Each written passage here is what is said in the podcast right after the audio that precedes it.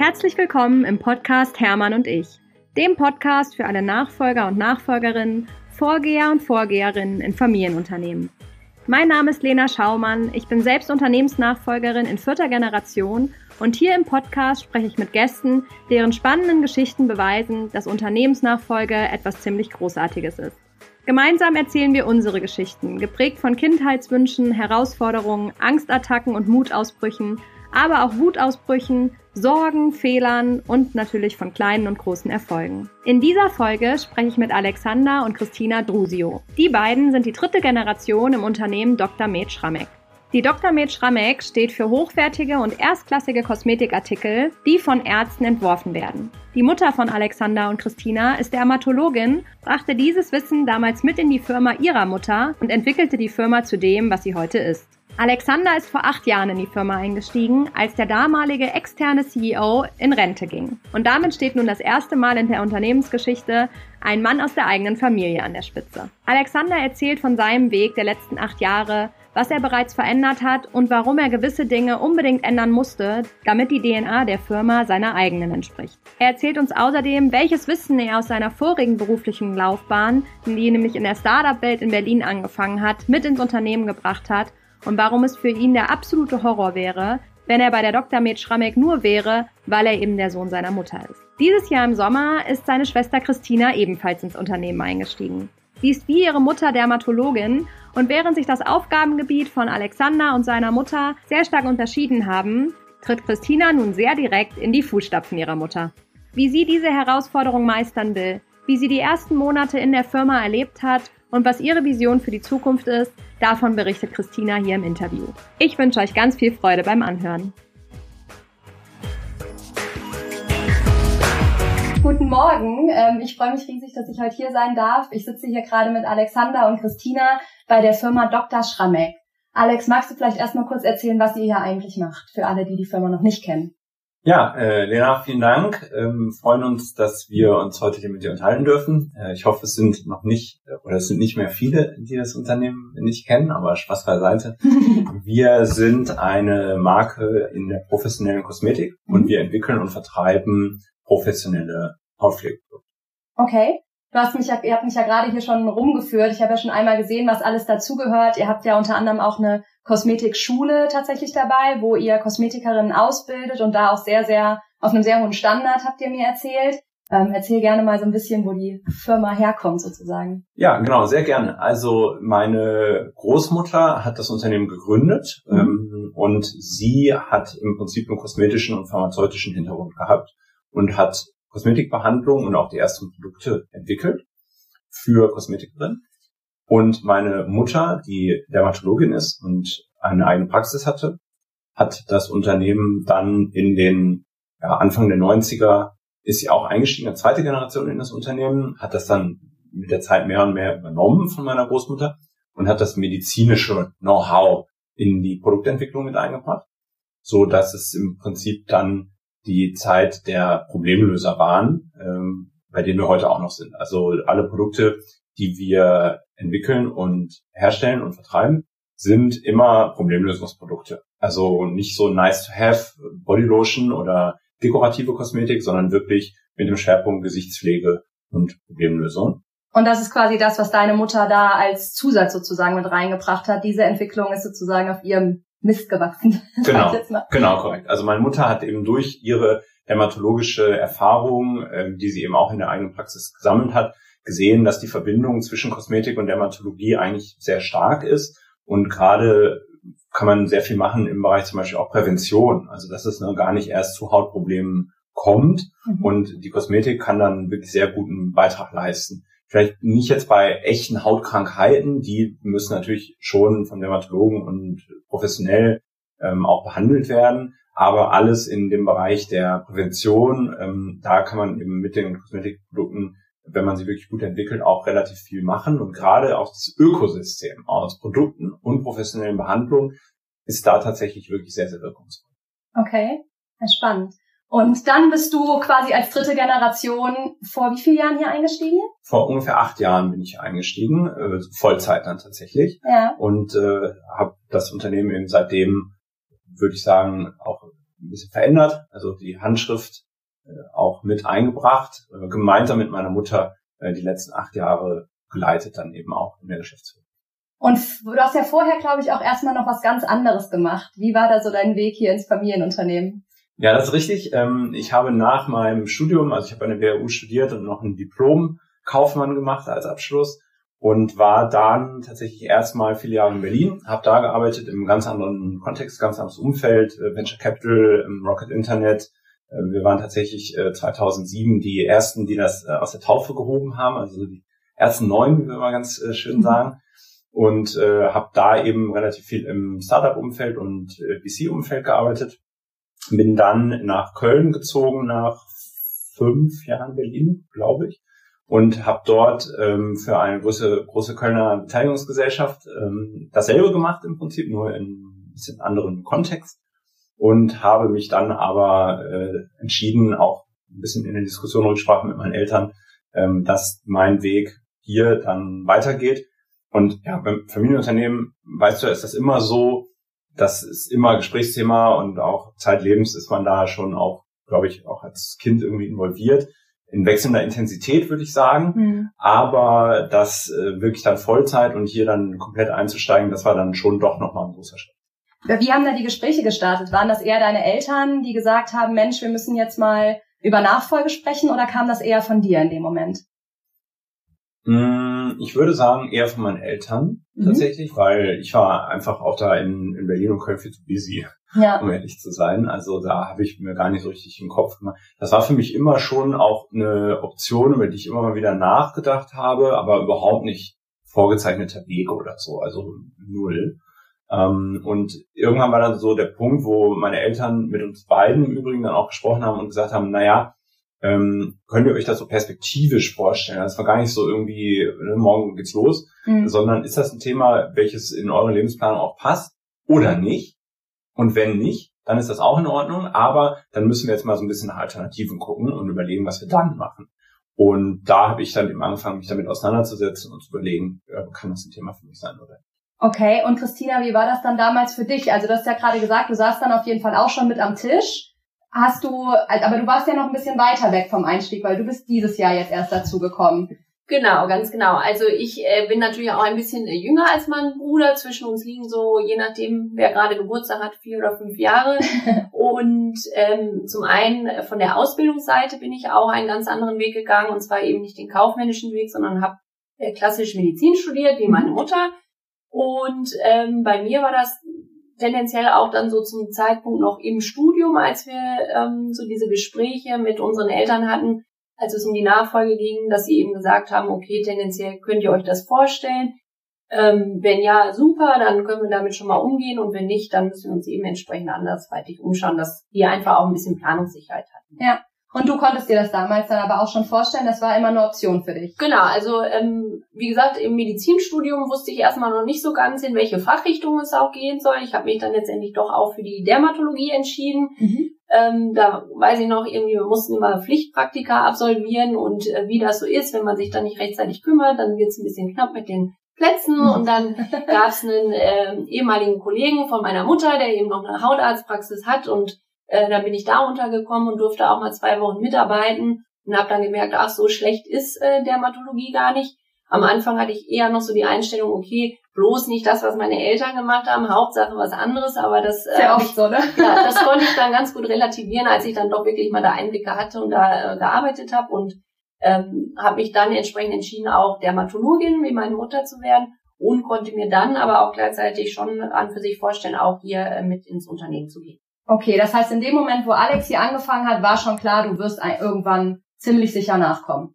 Ja, also ähm, vielleicht noch nicht so ganz glasklar, aber natürlich äh, mit Einstieg von meinem Bruder ähm, war das für mich auch nochmal so ein Signal, okay, ähm, er entscheidet sich dafür und macht das und das gibt mir dann ja entsprechend auch eine Sicherheit, weil wir uns auch eigentlich immer sehr gut äh, verstanden haben und ähm, gerade zu zweit äh, konnte ich es mir dann sehr gut vorstellen. Das ergänzt sich ja auch sehr gut, weil ihr so unterschiedliche Backgrounds dann eben genau. habt, ne? Da können wir uns ganz gut in der Aufgabenteilung äh, sozusagen positionieren, dass mein Bruder eben mehr den kaufmännischen Hintergrund hat und ich eben mehr so ähm, das Fachwissen mitbringen, wenn es so in Richtung Produktentwicklung geht. Ja. tatsächlich, wenn ich das eben ergänzen darf, ähm, war das für mich natürlich auch schon irgendwo ein Thema. Denn ich glaube, was bei uns als ähm, Kosmetikunternehmen ähm, relativ unique ist, ist, dass da tatsächlich Ärzte hinterstehen. Mhm. Und als ich mich natürlich dafür entschieden habe und gesagt habe, okay, ich mache das, das ist ja auch eine Einbahnstraße. Also das, das geht ja nicht mehr rückwärts, sondern macht man irgendwo was anderes im Regelfall. Mhm. War das für mich natürlich auch wichtig, dass es irgendwie so eine Fortführungsprämisse dieses Faktors gibt. Ne? Also meine Mutter als Ärztin, die eben verantwortlich für die Produkte und das ganze Fachwissen im Unternehmen ist, das ist schon ein echtes Asset. Und das habe ich nicht und ich habe ja auch keinen kosmetischen Hintergrund. Und da war für mich natürlich auch in den Gesprächen mit äh, meiner Schwester, mit Tina, so ein bisschen der Punkt, dass ich gesagt habe, okay, ähm, für meine Entscheidung, in das Unternehmen einzutreten, ist diese Fortführungsprämisse, nämlich, dass wir genau diesen, dieses Argument weiterleben können und auch glaubhaft, also nicht nur Marketing, sondern dass wirklich eine Ärztin als Gesicht im Unternehmen ist, war für mich in der Entscheidung ehrlich gesagt auch total wichtig. Okay, das heißt, es hat immens dazu beigetragen, dass für dich, dass du dich sicher gefühlt hast, dass das der richtige Weg ist. Ja. Jetzt redet man ja ganz oft davon, oder man hat die Stories ja ganz oft, dass so Mädels in eine ganz klassische Männerbranche gehen, zum Beispiel auch in der ersten Podcast-Folge die Katharina ins Fleischerhandwerk. Jetzt ist es ja hier mal so ganz spannend, weil du als Mann eigentlich in eine Branche gehst, wo man von außen immer sagen würde, das machen eben nur Frauen. Und ich habe ja eben hier im Unternehmen auch gesehen, es ist sehr weiberlastig. Wie ist das denn so aus der Perspektive? Ja, ähm, also tatsächlich, ich habe die erste Folge von dir auch äh, gehört und ähm, musste da auch so ein bisschen schmunzeln, ähm, weil das, was sie sagte, tatsächlich reziprok hier auch so ein bisschen stattfindet. Also ähm, es ist wirklich so, dass wir, wir machen da auch gar nichts für jetzt oder so, aber es ist tatsächlich so, dass wir, ich glaube, 98 Prozent Frauenquote hier im Unternehmen haben. Äh, das ist, glaube ich, einfach so ein bisschen branchenimmanent. Ja. Ähm, das ist einfach so, trotz aller Männerkosmetik und Co ist das doch natürlich eine, eine sehr weiblich geprägte Domäne und auch völlig in Ordnung. Also ähm, ich habe da ehrlicherweise auch nie so richtig drüber nachgedacht. Also ähm, am Anfang haben natürlich viele so im Bekanntenkreis gesagt, ah super, äh, ne, äh, das ist ja ein Traumjob so ungefähr, ne, äh, laut, laut, lauter Frauen. Ich habe das so ehrlich gesagt nie gesehen. Ähm, aber es ist einfach so, dass auch wenn wir ähm, Jobs ausschreiben, dann ist das einfach schon statistisch so, dass wir im Prinzip wirklich, ich glaube, von zehn Bewerbungen einfach neun, äh, neun weibliche ähm, Bewerbungen bekommen. Ähm, ob das jetzt irgendwie ein Vorteil oder ein Nachteil ist, dass ähm, ich jetzt hier als äh, männlicher Counterpart irgendwie dann zu meiner Mutter in die Geschäftsführung eingestiegen bin, das vermag ich gar nicht so zu beurteilen. Aber das ähm, findet sich natürlich schon immer so ein bisschen wieder, dass einem, glaube ich, ein paar Sachen immer nachgesehen werden, weil ich mich natürlich immer schön auf den Standpunkt äh, zurückziehen kann. Ja, das äh, verstehe ich vielleicht auch gar nicht so im Detail. Und äh, das äh, es ist wirklich so, vielleicht wie man als Frau in Männerberufen vielleicht unterschätzt wird und dann äh, überperformen kann, äh, kann man, glaube ich, auch als Mann in einem in einer weiblich geprägten Branche dann manchmal auch überraschen einfach, äh, wenn man da doch die Zusammenhänge ganz gut versteht und vielleicht auch unterschätzt wird. Ähm, also das war für mich aber auf jeden Fall eine Umstellung zu dem, was ich vorher gemacht habe. Ja, genau, genau deswegen ist es ja so spannend, äh, weil man eben nicht davon ausgehen würde, dass ein, dass ein Mann das vielleicht sagt, ne, und sagt, hey, ich habe Bock auf Kosmetikbranche. Aber das finde ich ja eben auch äh, so cool, weil man spricht eben immer so viel von, und es ist natürlich auch wichtig, die Frauen da in die Position zu bringen, aber es gibt eben auch genau die andere Seite, äh, eben die Frauenbranchen, wo die Männer völlig äh, unterrepräsentiert sind. Ja, tatsächlich ist das auch. Also ähm, ich bin ja selber auch engagiert auch im Verband, also in dem Verband der professionellen Kosmetik, wo die hauptsächlich mittelständisch geprägten Unternehmen so wie wir in Anführungszeichen auch ähm, äh, zusammen sind. Und da ist das schon so tatsächlich, dass doch immer noch der Großteil der teils Inhaber oder dann teils kaufmännischen Geschäftsführer tatsächlich auch in diesem Bereich tatsächlich sogar Männer sind.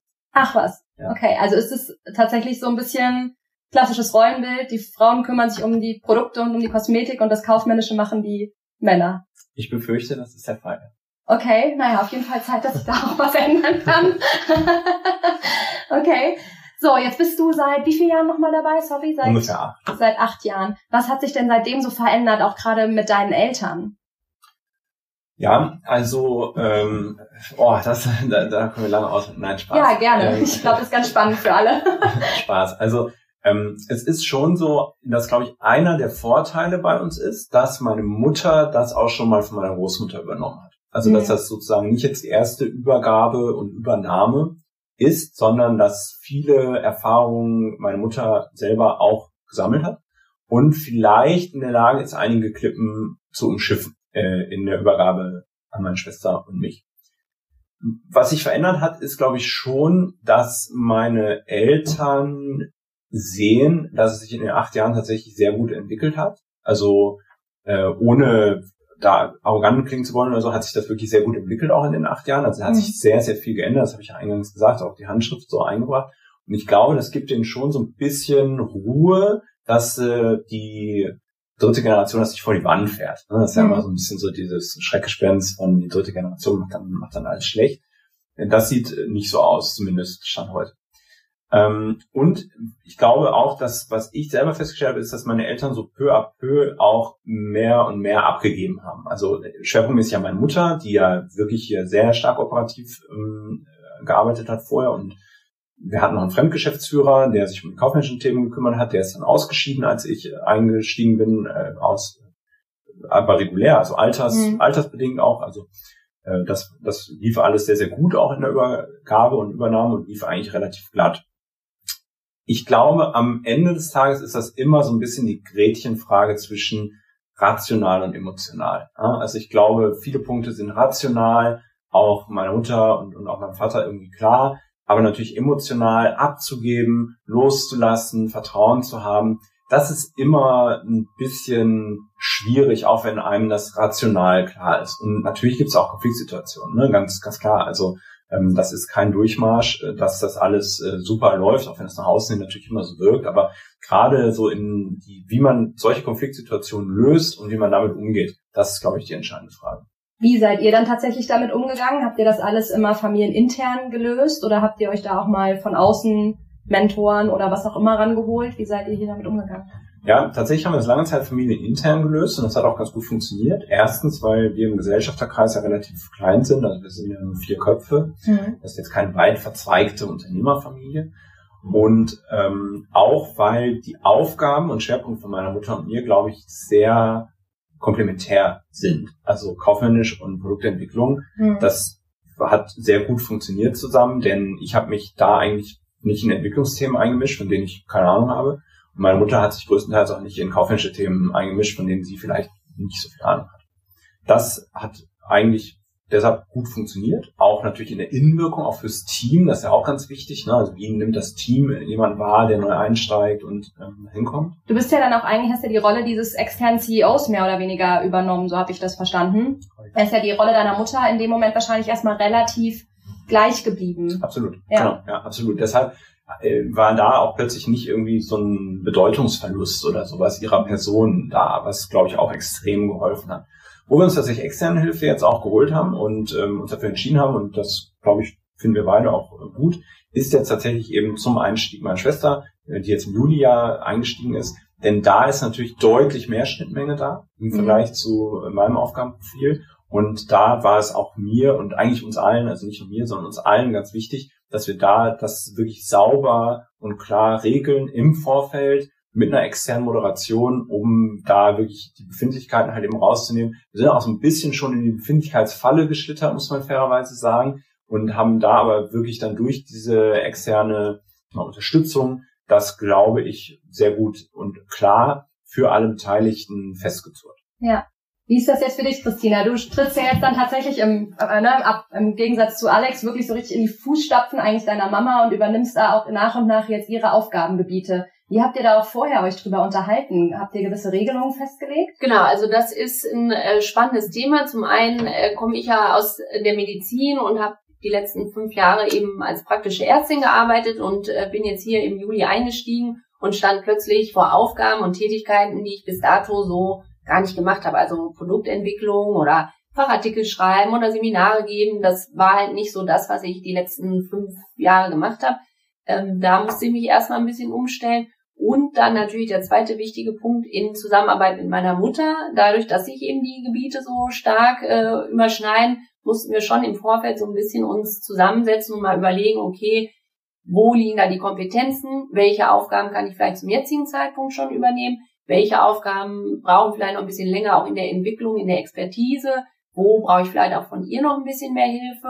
so dass wir da uns so ein bisschen aus so einem Zeitstrahl erarbeitet haben, wo dann festgelegt ist, wann welche Aufgabengebiete sozusagen ich übernehmen kann. Ah, okay. Das heißt, ihr habt euch im Prinzip schon vorher wirklich überlegt, was auch dann so das Ausstiegsszenario, genau. sag ich mal, mit der Mutter ist, wann, wann der Zeitpunkt ist, wo du dann alles sozusagen übernimmst? Ganz genau, das war uns äh, im Vorfeld auch wichtig vor meinem Einstieg, dass wir da so ein bisschen äh, Klarheit drüber haben und dass das nicht so nicht so dahin plätschert, sondern dass wir wirklich ein bisschen äh, ein Ziel vor Augen haben, woran unsere Mutter sich halten kann, woran wir uns aber auch halten können, dass das im Vorfeld so ein bisschen geregelt ist, damit das nicht dann so ein Schrecken ohne Ende wird, sage ich mal. Ja, ich glaube, das ist total wichtig, ne? weil wenn man einmal dann gefangen ist und da ist, dann kommt man ja, du hast es auch gerade so schön gesagt, im Regelfall zumindest nicht emotionslos wieder raus. Ja. Und dann muss man sich plötzlich mit Dingen arrangieren, wo man sich wünschen würde, das wäre anders. Ja, ja das stimmt. Ich glaube, es ist gut, wenn man das macht. Und wie ist das jetzt so für, für euch gemeinsam? Also ist, ich weiß nicht, ist, Alex, würdest du sagen, deine Schwester ist deiner Mutter sehr ähnlich, sodass es für dich vieles gleich bleibt? Oder wie verändern sich die Dinge jetzt?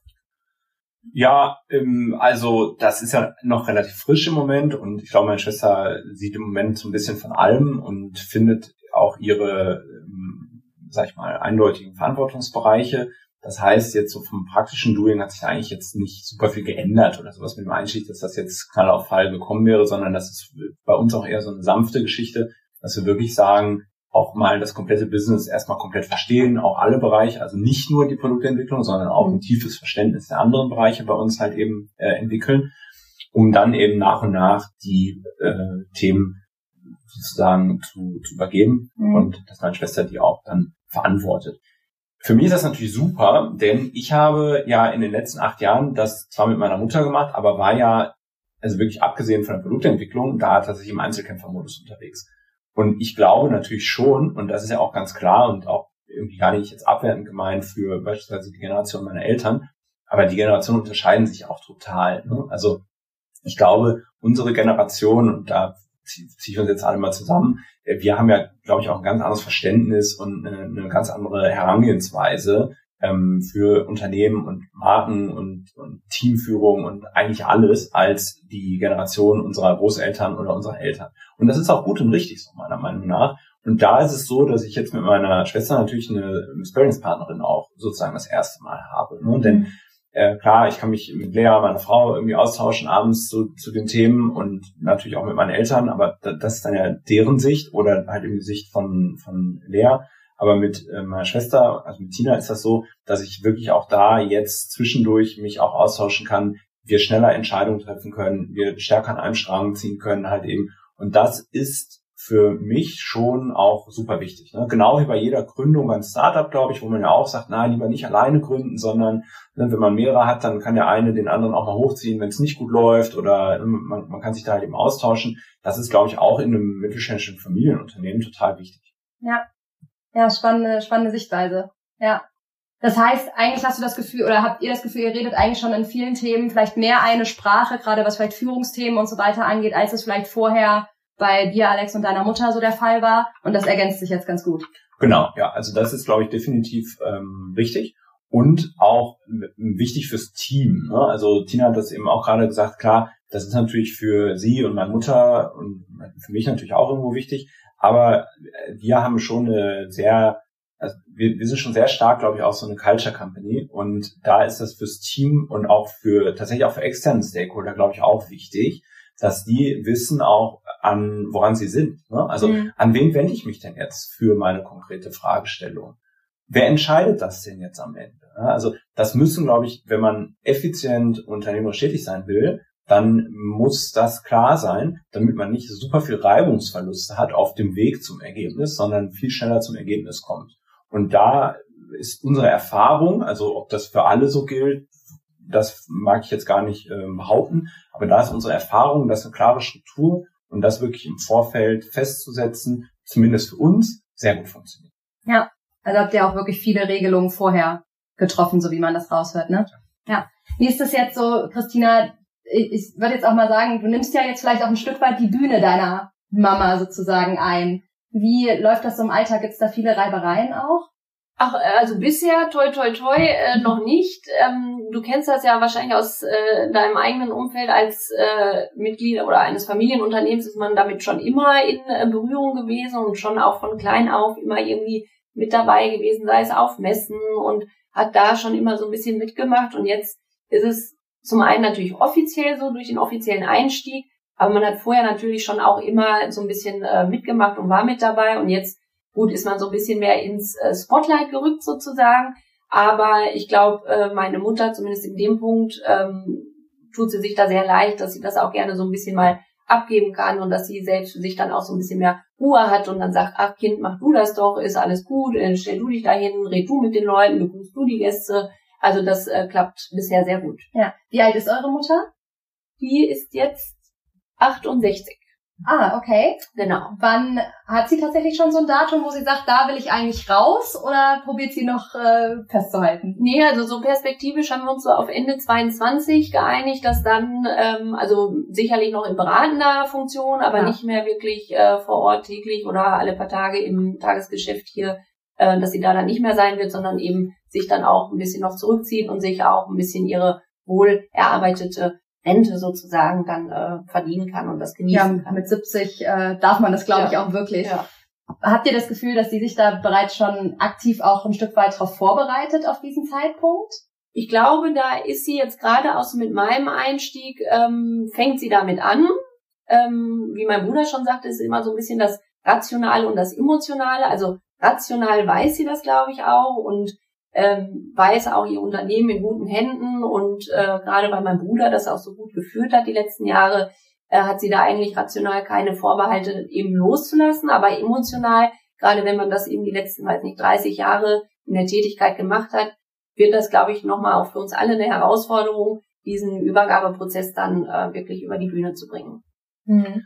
Wenn ich da vielleicht eben auch ergänzen darf, ähm, weil natürlich viele Hörer uns jetzt auch nicht im Detail kennen, ähm, ist es ja schon so, dass wir ähm, als Dr. Mitschramik auch sehr personenbezogen sind. Ne? Also das ist vielleicht auch noch ein Unterschied, den es zu manch anderen Familienunternehmen gibt, wo natürlich irgendwie die Familie äh, das Unternehmen leitet und auch irgendwo dahinter steht, aber vielleicht eher so in der Innensicht wahrgenommen wird und gar nicht so unbedingt in der Außensicht, vielleicht weil die Marke viel stärker ist als das Unternehmen oder die Personen nicht so in Erscheinung getreten sind.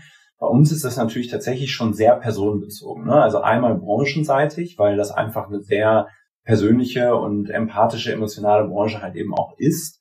Ähm, und B, weil wir das aber auch so aufgebaut haben. Ne? Also ich hatte das ja eingangs auch gesagt, das ist ja eben unser Asset dass die Ärztin hinter den Produkten steht und wir die auch zeigen, ja, ne, und nicht verstecken. Also meine Mutter hat sehr viel Vorträge gehalten, war auf Kongressen, ist äh, gereist, wir sind in über 60 Ländern. Ähm, da gab es dann Foto-Opportunities ne, für die Kosmetikerin in Japan, die sich dann mit meiner Mutter und meiner Großmutter ähm, haben fotografieren lassen. Und das ist in unserer Branche und also zumindest für uns als Unternehmen halt total wichtig. Ne? Mhm. Denn wir sind eben kein ähm, Dermalogica oder SkinCeuticals oder so, wo man eigentlich nicht so richtig weiß, äh, wer dahinter steht. Das heißt, das ist ja schon sehr stark personenbezogen. Und das ist, glaube ich, auch noch so ein bisschen eine Challenge, die es jetzt auch in der Übergabe gibt. Da können wir nicht sagen, wir legen den Schalter um und plötzlich meine Schwester da und alle sagen auf dem Bild, Mensch, die ist aber jung geworden, so. so, so sondern äh, das ist ja auch so ein bisschen so ein, ne, wie, wie, so, wie so ein Crossfade, ne? Also dass mhm. man eben sagen muss, okay, wir ähm, die, das sind beides Dermatologinnen und meine Mutter gibt ihr Wissen weiter an die Tochter. Ähm, das ist ja auch eine geile Story, um ehrlich zu sein. Ne? Aber die ja. gibt halt das Wissen weiter Total. an die an die Tochter äh, und die Tochter ist aber auch selbstkompetent und ne, bringt hier ihren, äh, ihr eigenes Wissen halt eben auch mit. Ähm, vielleicht in manchen Dingen auch moderner und so. Bis dann irgendwann, du hast von der Bühne gesprochen, dann tatsächlich eben, äh, also meine Schwester also literally, ja, auch in Japan dann, äh, die Bühne sozusagen übernimmt. Und ich glaube, das ist tatsächlich auch nochmal ein, ein, ein sehr ähm, ja, wichtiger Punkt und auch kritischer Punkt in der Übergabe, das vernünftig zu managen, ähm, ist, ist so ein bisschen mein Gefühl. Ja.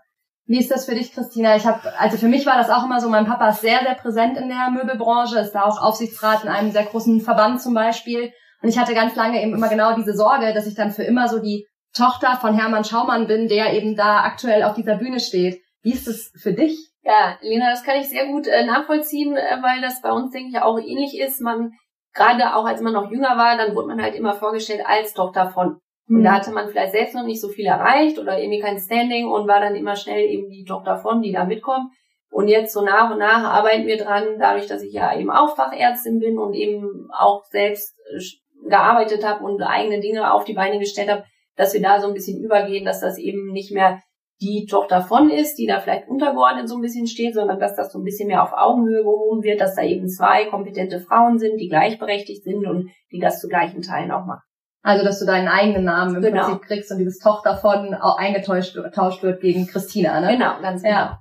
Ja, ist ja auch ein total spannender Prozess. Also ich äh, weiß noch, dass ich total stolz auch irgendwo war, als ich so gemerkt habe, okay, jetzt gucken die Leute mir tatsächlich irgendwie in die Augen und sprechen nicht mehr irgendwie gefühlt mit meinem Papa, ja. wenn ich daneben stehe, ne? Weil das ja auch, glaube ich, dann in dem Moment ein großer Vertrauensbeweis ist und zum anderen eben auch, dass sie die Kompetenz dann auch wirklich wahrnehmen. Ja. Also ich glaube, das ist ein schöner also, Prozess. Das äh, erfahre ich hier auch schon im Unternehmen, also auch wenn ich jetzt noch nicht so lange Vollzeit mit dabei bin, aber dass schon die Mitarbeiter dadurch, dass wir auch im Vorfeld so schon die Kompetenzen so ein bisschen eben geklärt und auch kommuniziert haben gegenüber den Mitarbeitern, dass die schon jetzt auch wissen in manchen Fragestellungen, okay, womit äh, kann ich jetzt äh, zu mir, also womit können sie zu mir kommen und mich fragen, womit äh, gehen sie dann noch zu meiner Mutter und fragen die, dass das schon so ein bisschen geklär, geklärt ist und die Leute eben auch schon anfangen, eben äh, mit gewissen Themen zu mir zu kommen, das ist schon eine schöne Entwicklung. Ja, Jetzt bist du ja noch nicht so ganz lange dabei, aber vielleicht ist es ja trotzdem schon so, dass du eine gewisse Vision hast. Wo siehst du so deinen Platz? Was sind vielleicht die Dinge, die du im Vergleich zu deiner Mama anders machen willst und von denen du sagst, wenn mal jemand dann von Christina spricht, dann soll das damit in Verbindung gebracht werden? Also ich glaube, das unterscheidet sich am Ende des Tages vielleicht gar nicht so sehr von meiner Mutter, aber meine Vision ist schon, dass wir wirklich erstklassige Pflegeprodukte haben, die vielen Menschen zu einer Hautgesundheit helfen. Also das äh, möchte ich gerne auch so fortführen wie meine Mutter, vielleicht auch noch ein bisschen weiterentwickeln äh, mit der Zeit, dass wir aber wirklich ähm, für erstklassige, hochqualitative, wirkungsvolle Produkte stehen. Okay. Spannend. Ja, das ist, also ich glaube, es ist ja auch mal ganz wichtig, dass man so ein bisschen seine eigene Vision auch dahinter hat, weil sonst ist ja genau diese Gefahr, dass man immer irgendwie so ein bisschen im, im Schatten bleibt und das erlebt man ja auch tatsächlich irgendwie manchmal. Ich glaube, wir haben auch schon im letzten Gespräch mal davon gesprochen, wenn man manchmal Leute kennenlernt, die mit 80, 90 immer noch nicht loslassen können, ja. weil vielleicht dann auch, wenn der Nachfolger das eigene Standing vielleicht so nicht hat und selber diese Vision nicht trägt, das ist sicherlich für die Elternteile auch dann noch schwieriger, weil man eben glaubt, Mensch, wenn ich dann weg bin, wo ist dann die nächste oder wo ist dann die Vision hin? Ne? Ja. Ich glaube, das hängt natürlich auch immer so ein bisschen damit zusammen, was dann der Beweggrund auch für die Übernahme oder Übergabe war. Ne? Mhm. Denn also es gibt ja wirklich auch viele Beispiele, wenn wir sagen, also von unserem konkreten Fall mal abgesehen, aber so empirisch halt eben auch gesehen, da gibt es ja wirklich viele Beispiele, wo, glaube ich, manchmal aus so einem etwas falsch verstandenen Pflichtbewusstsein heraus eine Übergabe passiert und, oder ein Einstich passiert. Ähm, und da ist total entscheidend, für den Erfolg langfristig und eben aus diesem Heraustreten aus dem Schatten, wie groß das Identifikationspotenzial natürlich mhm. dann auch ist mit dem Unternehmen. Und die Kompetenz, ne? Klar. Ja, also, auch, ja. also ne, kann man seine Kompetenz zeigen, wenn die Patriarchin oder der Patriarch da äh, immer die Hand drüber hält. Schwierig unter Umständen. Hat man die Kompetenz vielleicht auch nicht, ja. Also das äh, wäre ja total schlimm, ja, wenn wir hier eingestiegen wären als Sohn von und Tochter von und hier irgendwie ein Team von 40 Köpfen sitzt und den Eindruck hatten, na, die können eigentlich nichts ähm, und sind jetzt hier quasi reingekommen, weil das äh, weil die Tochter und Sohn sind. Ne, ja. qua Tochter und Sohn. Das finde ich ultra schlimm. Also das wäre für mich die, der wirklich der absolute Oberhorror. Ähm, und das ähm, gilt es auf jeden Fall zu in, je, in jedem Unternehmen. Also nicht nur bei Schrammeck. Ähm, das ist bei uns, glaube ich, überhaupt nicht der Fall, sondern dadurch, dass wir vorher ja beide andere Sachen gemacht haben, ähm, ist es so, dass wir Erfahrungen extern gesammelt haben, auch Fehler gemacht haben extern, die wir jetzt natürlich dann nicht hier im Unternehmen machen, was, glaube ich, auch alles ein großer großer Vorteil ist. Aber das ist ähm, schon äh, dieses ähm, seine eigene Handschrift einbringen und, und raustreten aus dem Schatten mit der Vision, genau wie du sagst. Äh, das ist, äh, glaube ich, für super viele Familienunternehmen ähm, eine, eine totale Herausforderung. Ja, sehe ich auch so. Das merkt man auch viel in den Gesprächen, dass es genau immer diese Fragestellung ist. Oft inhaltlich kann man sich schon vorstellen, ins Unternehmen zu gehen und merkt auch, oder bei mir war es ja auch so, mein Herz schlägt total dafür, aber ich habe halt meinen Platz ganz lange da nicht gesehen. Und den erstmal so zu definieren, ich glaube, das ist elementar wichtig und mit vielen Nachfolgern, äh, mit denen man spricht, ist ganz spannend, dass für alle fast dieses Problem mit das größte ist im Vorfeld. Ne?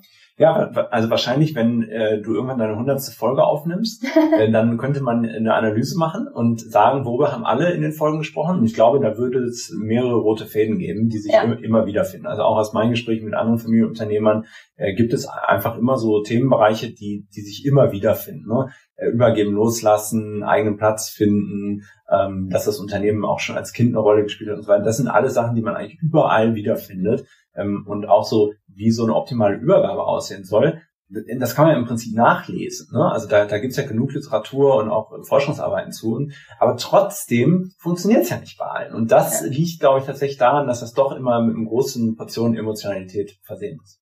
Es ist ja auch schön, dass das auch die männliche Seite sagt, weil es wird uns Frauen oft nachgesagt, dass wir zu emotional sind. Und mein Papa tendiert dann zum Beispiel auch manchmal dazu zu sagen, jetzt sei doch nicht schon wieder so emotional. Aber eigentlich ist er auch tierisch emotional. Er drückt es eben nur anders aus. Das ist ja ganz schön zu hören, dass auch äh, die Männerwelt auf jeden Fall hier sitzt und sagt, yo, das ist auch ein Thema für mich. Und ähm, ich, es ist einfach so, man kann es gar nicht umgehen. Was seht ihr beide so als die ja, stärksten oder was habt ihr als die stärksten Konfliktpunkte heute so mit euren Eltern im täglichen Business? Also ich kann da jetzt keine Einzelbeispiele benennen, aber woraus Konfliktsituationen resultieren, ist meiner Meinung nach häufig, wenn jetzt vielleicht die jüngere Generation anfängt, andere Wege aufzuzeigen oder Dinge anders entscheidet oder vielleicht mal andere Richtungen einschlagen will, sei es anderen Vertriebsweg, andere Produktgestaltung, als das, was so vielleicht die ältere Generation so ein bisschen äh, gelernt hat und für gut befunden hat. Das hat ja gefühlt die letzten 30 Jahre so gut geklappt. Warum machen wir das mhm. nicht schon äh, noch weiter so? Ich glaube, dadurch, dass man als äh, jüngere Generation so ein bisschen dann auch den eigenen Spirit damit reinbringt, dadurch resultieren dann manchmal Konflikte, weil die ältere Generation das dann nicht so gut vielleicht nachvollziehen kann oder auch vielleicht inhaltlich oder thematisch die Dinge nicht so gut versteht und dann lieber sich so auf das eigene Wissen und die eigene Erfahrung zurückberuft und sagt, nee, wir machen es aber vielleicht doch lieber so, wie ich es jetzt die letzten Jahre gemacht habe, denn so war es auch gut. Ja, korrekt. Und ergänzend, also ähm, wo was immer wieder ein latentes Konfliktpotenzial ist, wo wir auch immer dran arbeiten müssen und das ist auch in Ordnung, aber das ist definitiv auch ähm, so ein bisschen Struktur und Verbindlichkeit auch. Ne? Also das ist so, wenn, ich kann es auch nachvollziehen, wenn du als Unternehmerin zeitlebens gewohnt bist, da selber zu entscheiden, äh, I call the shots und ähm, dich dann plötzlich irgendwie abstimmen musst ähm, und das dann eben nicht mehr so ist, dass alles irgendwie ad hoc entschieden werden kann, sondern plötzlich irgendwie mehrere Leute da involviert sind das ist immer wieder eine Herausforderung, auf jeden Fall. Also wir geben da unser Bestes, da Struktur einzuziehen und haben eben auch feste Termine und, und äh, strukturieren das so gut wir können. Aber das ist natürlich so, dass sich das jetzt ein bisschen geändert hat und dass das einfach wichtig ist, eine Verbindlichkeit in Absprachen, in den Entscheidungen, dass wir mit einer Stimme auch äh, sprechen äh, zu dem Team, aber auch natürlich zu, zu externen Stakeholdern. Das ist mit Sicherheit auch eine, eine große Herausforderung, das sauber und professionell äh, langfristig auch durchzuführen. Ja. Jetzt seid ihr hier, euer Papa ist ja auch in der Firma, habt ihr mir eben erzählt. Das heißt, wirklich die ganze Kernfamilie ist hier im Unternehmen. Wie wirkt sich das dann auch so aufs Private aus? Ich könnte mir vorstellen, eure Ehepartner zum Beispiel sitzen im Zweifel mit am Tisch und geht's dann nur um die Firma oder wie geht ihr da auch im Privaten mit um? Ja, das ist äh, tatsächlich äh, so eine Sache, wenn man mit dem Familienunternehmen aufgewachsen ist, ist es schon von Anfang an eben omnipräsent gewesen. Ähm, das sagte ähm, deine äh, Interviewpartnerin aus der ersten Folge ja auch schon damals am Küchentisch. Äh, Ging es hier so, dass das eben Gesprächsthema war. Und ich denke, bei uns beiden oder in unserer Familie war das nicht anders. Und dadurch, dass das eben so raumfüllend ist, dadurch, dass man als Familienunternehmen eben diese Arbeit auch so sehr mit nach Hause oder mit in die Familie nimmt, muss man schon gerade für sich selbst, aber auch als Familie schauen, dass man sich vielleicht so ein bisschen Freiräume einräumt, wo man sagt, okay, wenn wir jetzt vielleicht mal essen gehen, auch mit unseren Ehepartnern, dass wir dann vielleicht auch mal nicht über die äh, Firmenthemen sprechen, sondern dass wir mal versuchen, auch andere Gesprächsthemen tatsächlich zu finden, über die wir uns austauschen können, damit man sich eben als Familie auch Freiräume einbauen kann. Wie leicht fällt euch das, dann tatsächlich über andere Themen zu sprechen? Ich glaube, gefühlt uns äh, jüngeren Leuten noch einfacher als äh, der älteren Generation, weil die natürlich äh, das auch so über die Zeit äh, gelernt hat und vielleicht auch gar nicht manchmal mehr so unbedingt sieht, äh, wie viel sie jetzt so äh, über die Firma reden und dass die Gedanken da immer so drum kreisen. Ich denke, wir in der äh, jüngeren Generation, gerade auch wenn ich jetzt mit meinem Bruder und seiner Frau und meinem Mann, wenn wir uns irgendwie treffen, da klappt das eigentlich schon sehr gut und mit den Eltern muss man die manchmal schon noch so ein bisschen bremsen und sagen, hey, jetzt ganz gut, dass wir drüber geredet haben, aber jetzt können wir vielleicht auch noch mal ein bisschen wieder über andere Themen. Ja. Bei Lea, als meiner Frau und mir, ähm, ist das ähnlich. Also erstens, ähm, das kann ich dann an der Stelle auch mal sagen, ähm, die hat da wirklich ein, eine enge Geduld und mega Verständnis für. Ja, also äh, nicht nur dafür, aber auch dafür liebe ich sie wirklich sehr, sehr. Ähm, hat da äh, Verständnis für und ähm, wusste das ja auch von, von Anfang an, wo wir uns schon kennengelernt haben, ja, dass, dass es so ist. Aber trotzdem, äh, glaube ich, hat sie da deutlich mehr Verständnis als so die, die, die Durchschnittsfrau. ähm, tatsächlich ist das so, wie meine Schwester das gesagt hat. Also mh, ich sehe das auch ein bisschen noch differenzierter. Ähm, ich habe schon den Eindruck, dass das deutlich besser geworden ist, seitdem wir ins Unternehmen auch eingestiegen sind oder hier auch näher dran sind. Besser geworden ist? Ja, ah, weil okay. sich nämlich viele Themen äh, besprechen lassen, schon im normalen Arbeitskontext. Ah, okay. Also ne, das ist dann nicht so, dass wir beide nicht im Unternehmen sind und wir dann sozusagen die paar Male, wo wir uns dann sehen, irgendwie quasi am, am abendbrotischen Debriefing machen müssen an Weihnachten so ungefähr, was ist passiert in den letzten drei Monaten, sondern viele der Punkte, die besprechen wir, weil wir uns einfach jeden Tag sehen. Ja. Also das ähm, ist schon mein Eindruck, dass das ähm, ein bisschen besser geworden ist. Also erstens mit meinem Einstieg, aber auch dann, als meine Schwester näher dran war und jetzt auch mit dem Einstieg von meiner Schwester. Trotzdem ist es ganz richtig, dass es immer auch wieder ein sich das bewusst machen, das nicht zu tun und das eben auch zu trennen. Ähm, und da zum Beispiel als, als Tipp meinerseits ist das auch, wir haben auch angefangen, das auch in unseren WhatsApp-Gruppen beispielsweise zu trennen. Ne? Also wir haben, früher war das immer quasi ein, die, die Familie war in einer Gruppe und egal worum es ging, das lief alles in dieselbe Gruppe rein. Jetzt haben wir das zum Beispiel wirklich auch, also das klingt total äh, Banane, aber das äh, hilft wirklich viel.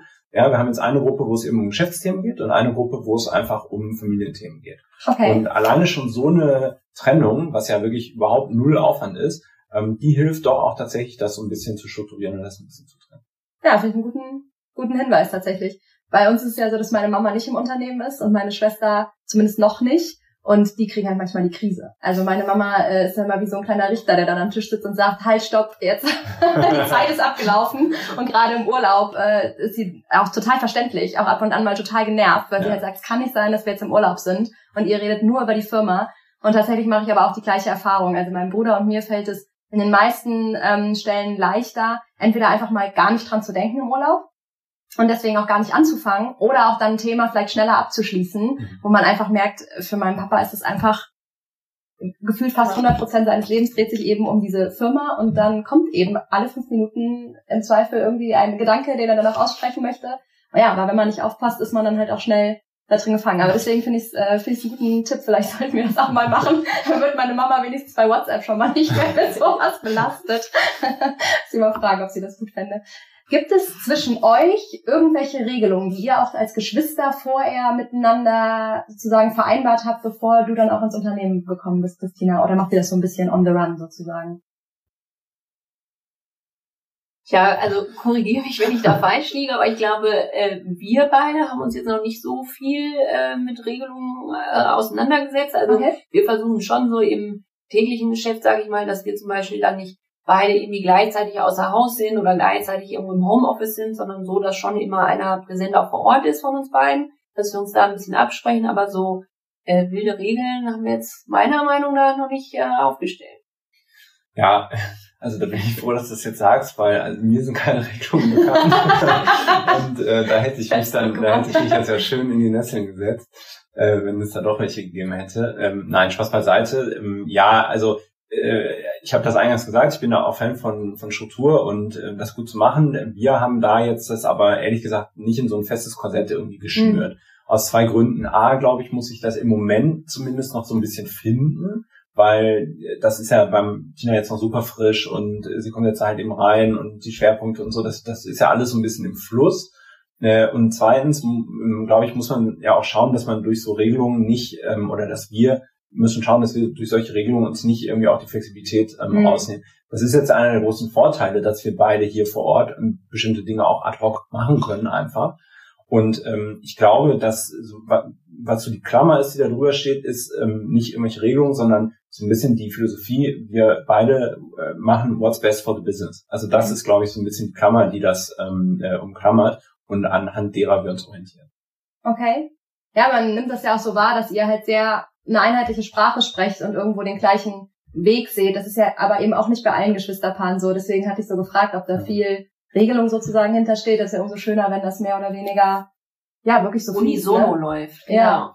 Ja, wenn wir jetzt natürlich vielleicht eine ähnliche Schnittmenge hätten, auch ja. in der Aufgabe, dann hätten wir das mit Sicherheit auch im Vorfeld machen müssen. Stimmt, ne? also, Vorteil. Ja, wenn äh, Tina jetzt auch äh, Kauffrau wäre und nicht Dermatologin und ich Kaufmann und wir, ne, wer, wer macht irgendwie Marketingentscheidungen, wer macht Pricing-Entscheidungen, wer macht Vertriebsentscheidungen und so, ähm, da hätten wir uns, glaube ich, dann doch auch ähm, noch äh, viel härter ähm, strukturieren müssen. Ähm, da sind wir jetzt ja in der glücklichen Lage, dass das ja im Prinzip dann wieder komplementär ist.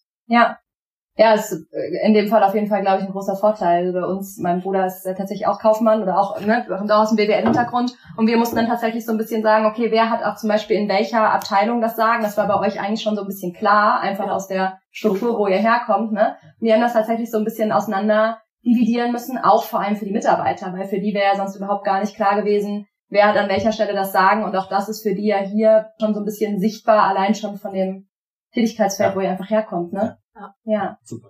Was wäre so, Alex, und du guckst ja jetzt auch schon auf ein paar Jahre tatsächlich zurück, was wäre so dein Tipp, wo du sagst, den hätte ich mir gerne vielleicht vor, wie viele Jahren war es jetzt schon wieder her? Acht Jahre, ne? Acht Warum kann ich mir das eigentlich nicht merken gerade? Ähm, vor acht Jahren, den hätte ich mir gerne selber gegeben. Also, ich glaube, rückblickend, äh, wenn ich mein, mein heutiges Ich äh, damals mhm. gefragt hätte, dann würde mein heutiges Ich wahrscheinlich sagen, an einige Themen ein bisschen gelassener äh, dran zu gehen mhm. und auch vielleicht ein bisschen geduldiger. Ich glaube, es war so ein bisschen geprägt auch durch meine Zeit natürlich in Berlin und Venture Capital, ne, 100% Wachstum äh, ist da äh, mindestens mal angesagt. Und das läuft natürlich in so einem mittelständischen Kontext einfach ganz anders. Ne? Und da muss ich auch selber lernen, ehrlicherweise, auch nicht enttäuscht zu sein, ja, wenn nur 20 Prozent Wachstum im Jahr da ist, äh, dann ist das kein Misserfolg, sondern ne, da, da outperformt man, glaube ich, die Branche schon relativ schnell. Aber das war für mich eine Erkenntnis, äh, da ein bisschen geduldiger dran zu gehen, ähm, oder ist für mich eine Erkenntnis, da beim, beim, im nächsten Leben ein bisschen geduldiger dran zu gehen und ähm, bei manchen Dingen auch ein bisschen ähm, gelassener, weil vieles äh, regelt sich einfach, vieles ist da auch im Fluss und ähm, da ein bisschen auch für die emotionale Gesundheit auch ein bisschen Abstand zu, zu haben, ähm, sich vielleicht nicht alles zu Herzen nehmen. Ähm, das ist einfach total, ähm, to total wichtig und auch für mich ein Learning und Erfahrung, die jetzt erst also richtig, richtig hier in der beruflichen Station im Familienunternehmen gemacht habe. Ja, ich finde das jetzt gerade nochmal total spannend, deswegen frage ich nochmal nach, wie groß war für dich so dieser ja, Culture Clash vielleicht auch aus dieser Startup-Szene dann so zum Mittelstand? riesig. Magst du da noch ein bisschen was zu erzählen? Ich finde es ja. total spannend. Ja, äh, das, das war riesig. Und ähm, ich glaube, was da der große Vorteil jetzt heute für uns ist, ist, dass ich sehr viel von dieser, ich nenne es da immer Startup-DNA, ähm, glaube ich, hier mit in das Unternehmen reingebracht habe. Also mhm. das Unternehmen heute, wenn wir dieses Gespräch geführt hätten vor acht Jahren, das wäre ein ganz anderes Unternehmen gewesen. Ja? Auch mit ganz anderen Köpfen, ganz anderen Beteiligten. Also unser Team heute ist ganz anders. Und das macht wirklich einen großen Anteil daran aus, wie wir uns ähm, entwickeln. Also es ist ein sehr unternehmerisches Team. Alle, äh, zu, auch zu dem Zeitpunkt von meiner Mutter war das noch so, dass das eine sehr starke Top-Down-Geschichte war, ne? sehr hierarchisch geprägt, halt eben auch. Alles ging irgendwie über den Tisch ähm, von meiner Mutter, was nach meiner Erfahrung her dafür sorgt, dass man langsam ist, dass ähm, relativ viel ähm, äh, Verantwortung äh, immer wieder hochdelegiert wird, halt eben dann zu dem Geschäftsführer oder zu der Inhaberin halt eben. Das wollte ich definitiv hier nicht für das Unternehmen haben. Also ähm, wir sind total flach aufgestellt, haben wirklich eigentlich keine nennenswerten Hierarchien hier. Ähm, jeder kann selber entscheiden, da gibt's keine irgendwie Sign-up-Prozesse oder irgendwelche Freigabeorgien oder sowas, sondern das ist wirklich sehr ähm, agil und sehr nah dran und entspricht, glaube ich, vom Charakter her deutlich mehr einem Startup heute, als es irgendwie mittelständischen Unternehmen entspricht bei uns. Ähm, und das war ein Grund, den ich hier auch nach und nach natürlich, also nicht erst an Tag eins hier eingeführt habe, weil der Culture Clash zu dieser Startup-Welt so groß war. Ähm, ja, also das, ähm, also ganz offen gesprochen, ich hätte halt nicht in dem Unternehmen arbeiten können, acht Jahre lang, in was es vor acht Jahren gewesen wäre. Also das hätte ich auf gar keinen Fall machen können. Und die Umstellung, die war die ersten zwei, drei Jahre, das war wirklich ultra hart. Also da, da gab es viel, viel zu tun. Oh, du machst mir auch gerade Mut, weil ich bin ja erst seit letztes Jahr April tatsächlich dabei und bin gerade genau in dem Prozess. Also wir haben bei uns auch so einen riesen, auch sehr offiziell nennen wir das auch so, Kulturwandel angestoßen und sind genau in dem und ich merke einfach, das also zieht extrem viel Energie, aber wenn du jetzt sagst, so zwei, drei Jahre, dann ist ja, ist ja vielleicht Ende in Sicht sozusagen, weil ich finde, natürlich macht es riesig Spaß und es gibt ganz, ganz viele Möglichkeiten, sich da wirklich neu zu erfinden. Und auch gerade mit den Mitarbeitern zusammen finde ich das irre spannend, aber es hat natürlich auch da Potenzial. Wie war das so ähm, hier bei euch in der Firma? Weil ich glaube, das ist ja auch für viele Mitarbeiter, die müssen sich ja entweder umgewöhnen oder im Zweifel eben auch sagen, okay, ich mag diese neuen Strukturen gar nicht, ich verlasse das Unternehmen. Oder eben auch, ich merke, da gehen gewisse Leute nicht mit, die sind eine Bremse, ich muss mich vielleicht ähm, aus meiner Sicht von denen verabschieden. Ja, also da drücke ich dir erstmal die Daumen, weil das ist einfach ein Riesenkraftakt auch ähm, und auch ein Prozess. Ne? Deshalb dauert das, also ich weiß gar nicht, ob zwei, drei oder auch vier Jahre sind, aber das ist ein Prozess und einfach auch ein riesiger Kraftakt. Und ich glaube, fürs Team kann man sagen, da sprechen wir auch ganz offen drüber. Ja? Es geht ähm, für uns immer darum, ähm, die, zum richtigen Zeitpunkt eben das richtige Team zu haben. Und das ist ehrlich gesagt auch bei einer Organisation immer so ein bisschen im Fluss eigentlich auch. Ja? Also in, mhm. Japan ist die Kultur, da hat man Employment for Life. Ähm, hier ist das tatsächlich eher so, dass wir sagen, klar, wir sind ein Familienunternehmen und verstehen uns natürlich auch mit einem familiären Charakter. Am Ende geht es bei uns aber darum, wirklich die besten Köpfe für die Aufgabe zu haben. Ja? Also immer den richtigen Kopf für die richtige Aufgabe. Ich glaube, man kann es auf eine ganz einfache Form runterbrechen. Die dann, also die Mitarbeiter aus unserem Team von damals, die gesagt haben, okay, ich habe Bock auf den Weg und ich mag mitgehen, die sitzen jetzt hier nebenan in den Büros. Und die Mitarbeiter, die halt eben gesagt haben, oh nein, ähm, ich muss jetzt hier aus der Hängematte auf, aussteigen ähm, und, und, und, und, und, plötzlich ändert sich das alles, ähm, die sind dann halt gegangen. Und ähm, aber auch da wirklich no bad feelings. Also wir haben mit jedem Einzelnen halt eben auch gesprochen und ne, die wir, wir haben das super geregelt. Also ne, es gab da auch keine Streitereien oder sowas, ja. Und ähm, das Team, was dann nachgewachsen ist, das haben wir natürlich auch unter ganz anderen Gesichtspunkten ja auch dann ausgewählt. Ne? Also wirklich ähm, hungrige äh, Menschen, die was bewegen wollen, die auch eigene Ideen hier halt eben einbringen. Ja? Also ein Großteil unserer Markenentwicklung, ähm, der hat eben stattgefunden, weil der aus dem Team kam. Das hätte ich mir alles gar nicht so ausdenken können, weil ich da gar nicht das Verständnis ja auch für, für die Branche halt eben habe. Und das ist jetzt, glaube ich, ein sehr gesunder Mix, dass wir ähm, einen Teil wirklich Köpfe haben, die lange mit dabei sind, die aber Bock hatten auf den neuen Weg und wirklich viel Erfahrung haben und Teilköpfe haben, die wirklich neuen Input, ähm, frische Ideen und äh, frische Energie halt eben reinbringen. Und so diese Mischung ist, glaube ich, das, was tatsächlich auch zu dem Erfolg der letzten acht Jahre, das ist jetzt ja kein Alexander Drusio Achievement, um ehrlich zu sein, sondern eine Teamleistung, was zu dem Erfolg in den letzten acht Jahren auch ganz maßgeblich beigetragen. Und wie ist aber genau das für deine Mama? Also geht die den Weg aktiv mit? weil es ja auch für sie dann eine Veränderung dann zu akzeptieren, okay, es kommt nicht mehr alles auf meinen Tisch und da ist plötzlich eine neue Kommunikationsebene ähm, auch sozusagen im Unternehmen. Hat die da mal voll hintergestanden? Ja, ich glaube, da müssten wir sie jetzt mal hier an den Tisch holen und fragen, wie, wie, wie sie ja. das sieht. Ich kann da ja nur meinen Eindruck wiedergeben. Mein Eindruck ist natürlich schon, dass das wahrscheinlich ähm, für sie natürlich auch ein bisschen komisch ist. Ne? Also die ähm, geht dann hier durchs Unternehmen und ist etwas spitz formuliert, ähm, kennt halt die Hälfte der Leute nicht, weil sie die quasi nicht selber eingestellt haben. Ne? Und ähm, klar gibt es sozusagen die, die langjährigen Weggefährten, mit denen sie dann, würde ich sagen, auch irgendwie fokussierter arbeitet oder natürlich auch mhm. enger arbeitet, weil ein Vertrauensverhältnis da ist ne? und, und, und das für sie ja auch passt, sonst wären die Köpfe ja auch nicht mehr bei uns. Ähm, aber ich glaube natürlich schon, dass sie auch merkt oder auch sieht mit der Zeit halt eben, okay, hier sind andere Menschen, junge Menschen, ähm, sie ist ja auch nicht mehr in, in Einstellungsprozessen ähm, hier dabei oder so. Ne? Also ähm, die Entscheidung haben schon meine Schwester und ich und, und können ja auch immer alleine treffen, mit unserem Team zusammen natürlich, aber da ist sie eigentlich auch gar nicht mehr involviert. Und ich kann mir vorstellen, dass das für sie natürlich schon ähm, komisch ist, aber, also auch da, toi toi toi, ähm, trägt sie das mit. Also äh, das ist nicht so, dass ähm, ne, sie dann irgendwie sagt, und mein, mein Güte, wer ist denn das jetzt? Und äh, die machen alles falsch oder so. Also ich glaube, dass sie da schon versteht, äh, warum wir diejenigen äh, in den Teams so zusammengesetzt haben, wie sie jetzt zusammengesetzt sind. Ja, das glaube ich, kann man auch Chapeau sagen, ne? weil das so zu akzeptieren, dass man eben vielleicht auch auf seinen, wenn das jetzt mal ein bisschen überspitzt, auf seinen letzten Metern, da vielleicht jetzt plötzlich eine Kultur vielleicht auch aufgedrückt bekommt, die man eben so selber nicht ins Leben gerufen hätte und die vielleicht auch sicherlich in einigen Gesichtspunkten, wir haben vorhin darüber gesprochen, ne, so klassisch Homeoffice ist nichts, was unsere Eltern jetzt irgendwie befürworten, ja. sondern da ist auch so das klassische Bild, da arbeitet doch eh keiner. Und solche dann, e-, Dinge dann eben aber trotzdem zu akzeptieren und zu sagen, okay, meine Kinder wissen schon, was sie da tun, das ist ja, glaube ich, auch eine Riesenleistung und mit Sicherheit ein Kraftakt für unsere Eltern.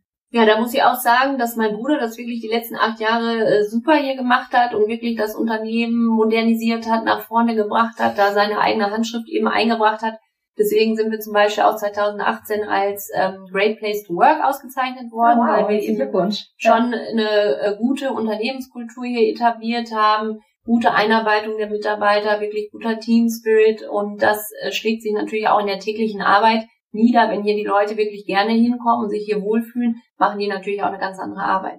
Ja. Und wir wollen natürlich immer auch ein Umfeld schaffen, in dem wir das machen wollen. Ne? Gut, jetzt ist das natürlich in diesem Jahr alles ein bisschen äh, ausgehebelt, aber tendenziell geht es uns schon darum, dass wir sagen, wir verbringen hier alle, ne? also nicht nur das Team, sondern auch wir natürlich als Unternehmer verbringen hier alle einen Großteil unserer, unserer Zeit, ähm, äh, also unserer wachen Zeit hier im Unternehmen. Äh, und deshalb muss das schon auch irgendwie cool sein und man muss da Bock drauf haben, das ja. zu machen. Sowohl von den Aufgaben her als auch von dem Umfeld. Und äh, da muss ich tatsächlich auch meiner Mutter ähm, auch Chapeau sagen, äh, dass sie das eben auch mitträgt und da eigentlich wirklich auch nie reingegrätscht hat, sondern die Sachen immer mit unterstützt hat, äh, aktiv oder zu, zumindest nicht aktiv dagegen gearbeitet hat, auch in manchen Dingen. Aber Spaß beiseite, das ist schon, glaube ich, auch, oder das zeigt wirklich auch ein bisschen ähm, die Größe, ja. da auch ähm, loslassen zu können und auch die neuen Wege akzeptieren zu können. Selbst wenn man die dann vielleicht auch äh, bei manchen Themen, glaube ich, vielleicht bis heute auch gar nicht so richtig sieht selber, ja. aber dann wie gesagt, na, da beiße ich dann halt eben zusammen und äh, ja, meine Kinder machen das schon. Ja. Wie war das dann für dich, Christina? Weil du hast ja diesen ganzen Prozess von außen wahrscheinlich mitbekommen. Und jetzt hat ja dann auch nochmal speziell so in den letzten acht Jahren, wo dann Alexander schon eine andere Kultur hier quasi angefangen hat zu etablieren, da hat er ja quasi die Kultur gebaut, in der du ein Stück weit wusstest, da komme ich dann mhm. rein, das wird dann auch meine künftige Kultur sein. Habt ihr das zum Beispiel auch miteinander besprochen? Hm, das glaube ich gar nicht mal so sehr. Nee, das äh, hat mein Bruder schon so äh, für sich äh, gemacht und ist diesen Weg gegangen. Vielleicht, weil ich halt auch immer halt dann so ein bisschen zum einen äh, räumlich getrennt war halt beim Studium oder auch dann in der Assistenzarztausbildung halt äh, viele lange Stunden, Nächte und Wochenende im Krankenhaus gesessen habe. Da war dann vielleicht auch der Kopf immer nicht so äh, ganz so dafür da. Ja. Aber äh, jetzt natürlich mit dem Eintritt äh, bin ich ihm da auch sehr dankbar und bin auch sehr froh, dass er da den Weg schon so weit gegangen ist und das schon so weit auch nach vorne gebracht hat und modernisiert hat, so dass es für mich natürlich auch nochmal ein ganz anderer Eintritt hier ins Unternehmen ist, als wie es vor, für ihn vor acht Jahren war. Ja, dann ist es ja auch ein großer Glück, großes Glück, dass ihr da eben auch die gleiche Sprache spricht, ja. ne? Ähm, hätte ja theoretisch auch schief gehen können, wenn, wenn man es mal, ähm, wenn man es mal hart auf hart ja. sieht, ne?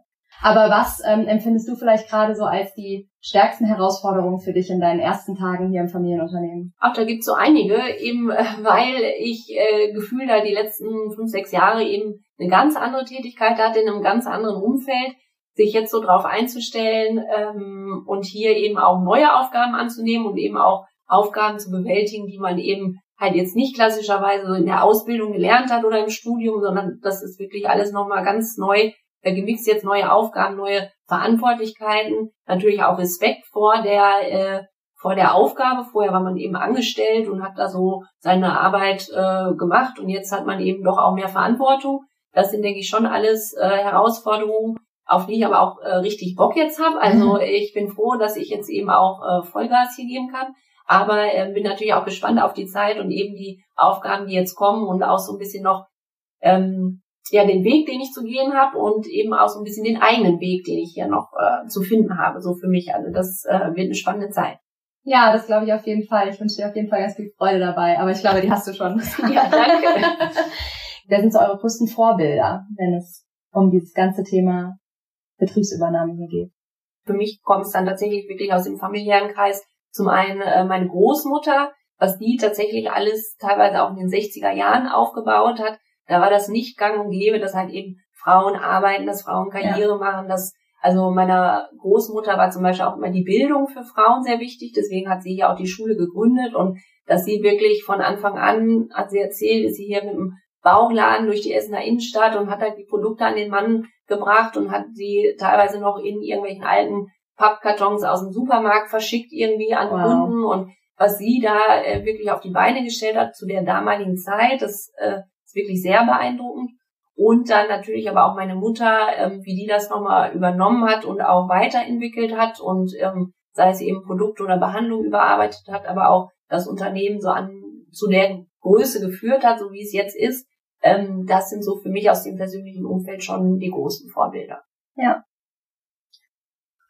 Ja, volle Zustimmung meinerseits und ähm, ergänzend von meiner Seite dazu, glaube ich, sind einfach Familienunternehmer äh, an sich für mich äh, ein großes Vorbild, weil das ist, glaube ich, schon etwas, worauf wir auch hier gerade in unserem Sprach- und Kulturraum ähm, stolz sein können, meiner Meinung nach. Denn ähm, ich habe schon den Eindruck, insbesondere nachdem ich im Vorfeld ja auch viel VC-Geschäft gesehen habe, das finde ich halt auch so ein bisschen gesamtwirtschaftlich gesehen äh, oder auch makro, makroökonomisch die Familienunternehmen schon wirklich, finde ich, einen sehr guten Beitrag leisten. Mhm. Ähm, das mag natürlich vielleicht nicht für alle gleichermaßen gelten, aber ich glaube halt schon, dass so diese langfristige Orientierung, die Familienunternehmen haben, die man ja immer wieder kolportiert, schon ähm, extrem wichtig ist und auch extrem zur Wertschöpfung beiträgt, ähm, die wir hier haben. Und das ist, glaube ich, schon eine, eine Struktur oder eine Wirtschaftsstruktur, ähm, die robust ist und auf die wir auch tatsächlich stolz sein können. Und da würde ich mir natürlich wirklich wünschen, dass viele auch schaffen, diese Übergabe zur nächsten Generation wirklich hinzubekommen und dass diese nächsten Generationen auch wirklich ihre eigenen Handschriften dann machen können. Weil ich bin total überzeugt davon, das ist wirklich auch Innovation und da kommen Ideen her und da ist die Langfristperspektive ne, für die Mitarbeiter in den Unternehmen, aber auch für die Kunden in den Unternehmen halt eben da viel mehr als in ganz, ganz vielen anderen Wirtschaftszweigen. Ja, da sprichst du mir ehrlich gesagt aus dem Herzen. Absolut, sehe ich total genauso. Ja, spannend. Vielen, vielen Dank für das super nette Gespräch. Hat ja, danke Spaß dir, gemacht. Danke, danke für den Austausch. Ja, schön, dass ich hier sein durfte. Danke, ja, danke. Vielen Dank.